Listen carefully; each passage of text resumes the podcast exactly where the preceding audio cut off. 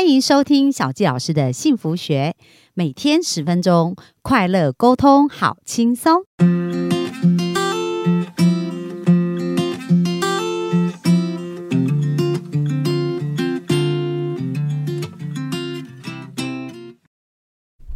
欢迎收听小纪老师的幸福学，很开心又在空中跟大家见面。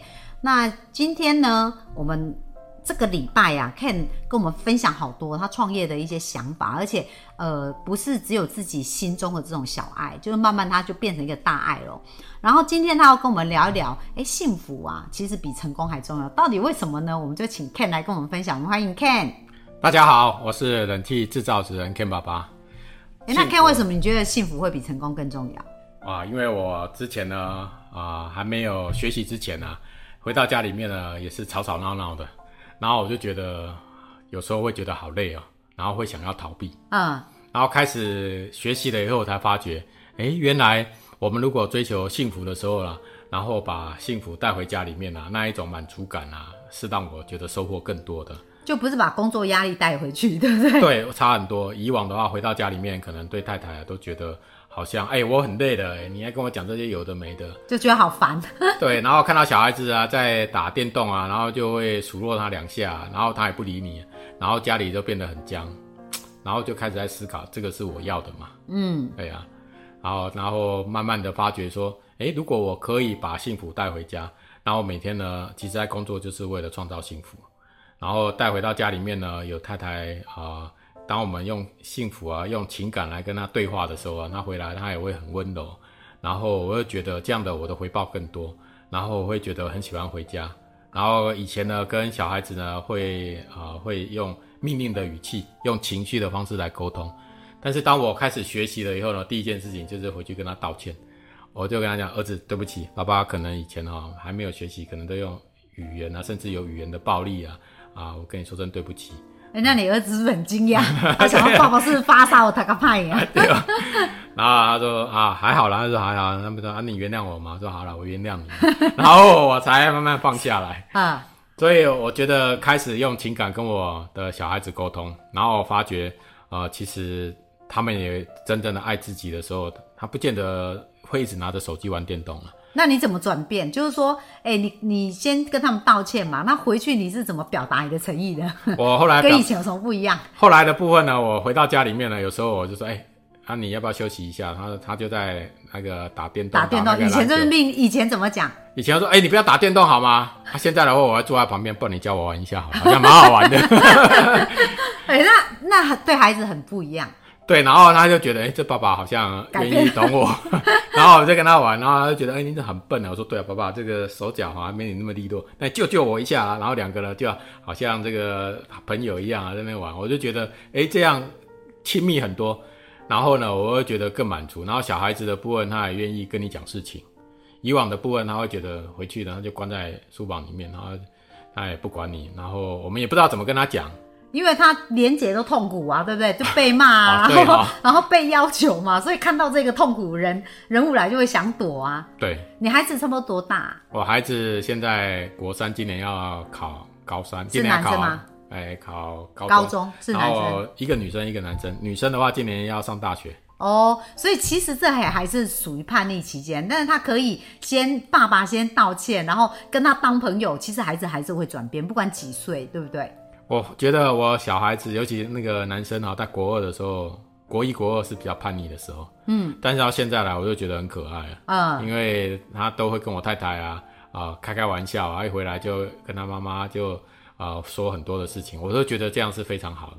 所以他也你在转变，他也在转变。对他也在转变，然后他愿意把学校的事情啊，就跟我们跟我们分享，然后他会啊，比如交女朋友啊，他也会会讲出来。那以往的话是不太可能的。以往你们可能就噼啪嘛，啊不好好读书，还要交什么女朋友，对不对？对，没错。那他现在讲女朋友的话题，你有什么反应？呃，我是跟他讲说，书还是加减练一点呐、加减练一点哎对啦，就是你自己自己觉得要怎么样才是最重要的嘛。但是我们还是把选择权留给他了。嗯，我们是只能提醒了，因为我们也没办法陪伴他一辈子嘛。哦，他要开始选择怎么去做对的东西了，对啊。因为其实哈、你知道很好笑，我在做咨询的时候，然后常常很多父母就问我说：“小金老师，我这个儿子很叛逆，怎样怎样？那我到底要怎么跟他沟通？”我就说，第一件事，请先跟他建立好关系。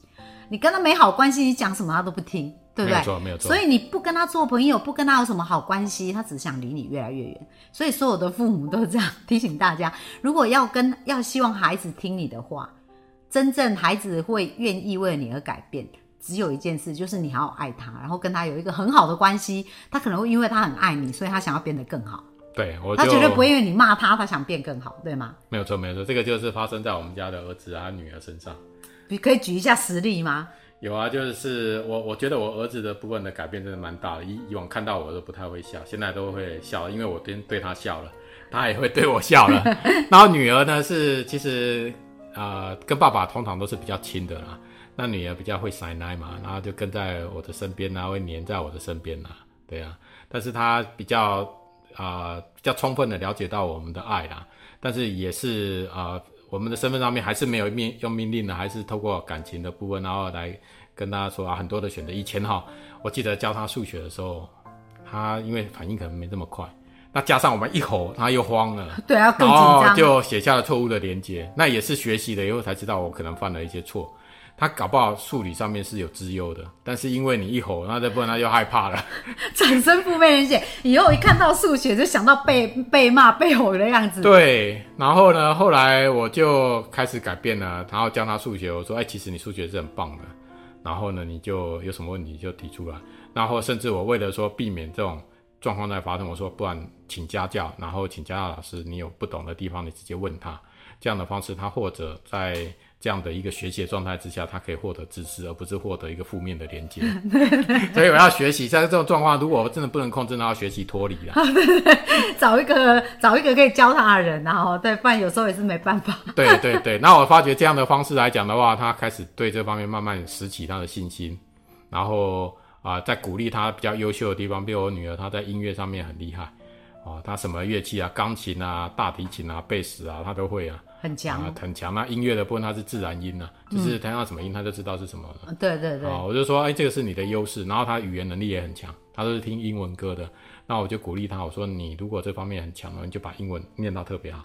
然后以后的部分呢，就专专业音乐的部分。可是她又不想念音乐系，我说音乐可以用在很多方面的啊，比如说心理也有音乐跟音乐有相关的啊。对啊，那你就往这方面去发展。然后我现在音乐治疗，对啊，对啊，然后他就哎读起来就还蛮轻松的。那呃，我也蛮感激的，在这段时间我也在转变，他也在转变。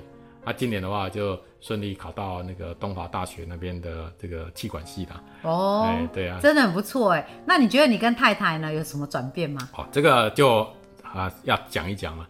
以往我跟太太真的感觉距离上面哈、是很远的。那因为开始学习了以后呢，回去用情感来沟通，我们现在回到了初恋的情况。哇，花了多久的时间？啊、花了大概半年一年的时间呢、嗯，然后我们会回到初恋的情况，就是哎，小孩子在忙的时候，我们就可能去度个假，然后呢，啊、要不然就去吃个饭。礼拜天早上呢，我们就吃个早餐，然后晚上我又早点回来，就去牵个手散散步。啊，这个啊、我太太也感觉到我的转变了，因为她也也变得回到了以前我们初恋的那时候的小鸟依人。所以所以是你先开始转变，对不对？对你就开始邀她吃饭呐、对邀她去度假啊，对然后邀她去散步啊。对。那她一开始是什么反应？她一开始的时候会有点，当然会有点不太习惯啊。嗯，可是我们在邀约久了，然后他去度假的部分，他就会习惯了。诶，那今年我们要去哪里度假？现在都会主动去问这些事情了，这样。对对，那你觉得说，当你内在就跟家庭这种互动变得很幸福的时候，对你事业、对你的生活有什么其他影响？当我内在呢啊、很幸福的时候，其实对我外在的部分，对于啊、譬如说要在创啊、事业，然后要服务更多人的时候，我就觉得更多的能量，然后每天呢就带着幸福满满的能量出门，然后回来的时候会期待说，哎，我要带着满满的幸福回到家里面。嗯，然后我现在的部分会把我自己的爱啊，也希望说可以延伸给我们的，比如人气的从业人员。嗯，因为我也发觉说，我们人气的嗯很多的从业人员也可能面临到我像过去的关卡，但是呢，可能没有人可以帮助他们。那或许他们也没有在学习，对，那所以我才会想说，是不是透过啊直播的方式啦，或是透过了线上咨询的方式，然后有意愿的人，我们可以透过这样的方式来聊一聊，然后协助他们来走出这一块，然后开始帮自己创造幸福，对呀、嗯，我觉得这很棒，因为我最近在看一个就是日本的职人，因为日本好像有一个做木工的，就是非常有名这样子。然后那个老板呢、他就是有一个想法，就是说，哎，去他们那边学至少要学五年，还要剃光头这样子，然后出来都是做那种非常高级的那个木工的部分。那他训练这些人，第一第一关都是要跟父母面谈，就是他觉得呃他们的品格很重要，然后他就要求他们哦，就是要尽孝道，所以就是每个礼拜啊，一定都要写信回家。给他们的父母这样子，然后告诉父母，就所以就不管你过去是怎么对待父母，来到这里的孩子都会变得非常，呃，就是开始透过跟父母的沟通，然后父母也会回信给他们，就是哎，父母也知道孩子的状况，然后透过透过这样。那刚刚 Ken 在讲的时候，其实我也有想到一个画面，就是说，哎，他刚刚讲到那个职人创业啊，帮助这些清洗冷气，然后包含他自己生命的改变啊。所以可能你们在培训的过程有没有可能就是说，哎，在在生活当中你们也有一些功课要做，就是回家的时候你要开始，比如说对家人怎么沟通啊，然后怎么去改变啊。所以当他内在家人的状况是好的时候，他服务客人的态度啊，对不对？然后快乐度啊，而且吸引来的客人是不是也会更好？哇，这是一定的，而且这是我非常想要做的事情。所以的部分，未来的话会有所谓的 Ken 爸爸团队。那团队的人呢，就要照这样的方式。刚才小季老师讲的这个木工，我觉得倒是一个非常好的学习的典范。那我们可以来呃，希望我们的伙伴们进来的时候，先开始从自己开始，然后对家庭创造幸福，对爸爸对对爸爸妈妈可以感感恩。对啊，然后对客户也创造幸福啊。哎、对，所以你们的团队就是一个很创造幸福的团队啊。对，没有错。而且你在那个财务理财的观念也有教给他们，所以他们这就才是真正全方位的幸福嘛。是，哦，所以很棒哦，大家有没有很有画面啊？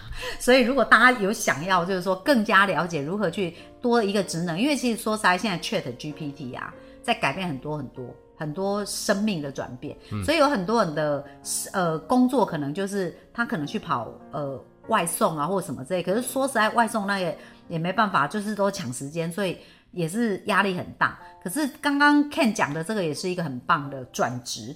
的逻辑跟概念，好、而且又可以学到全面生活里面很完整的部分。好啊，那 Ken，如果他们要找到你，要去哪里找到你呢？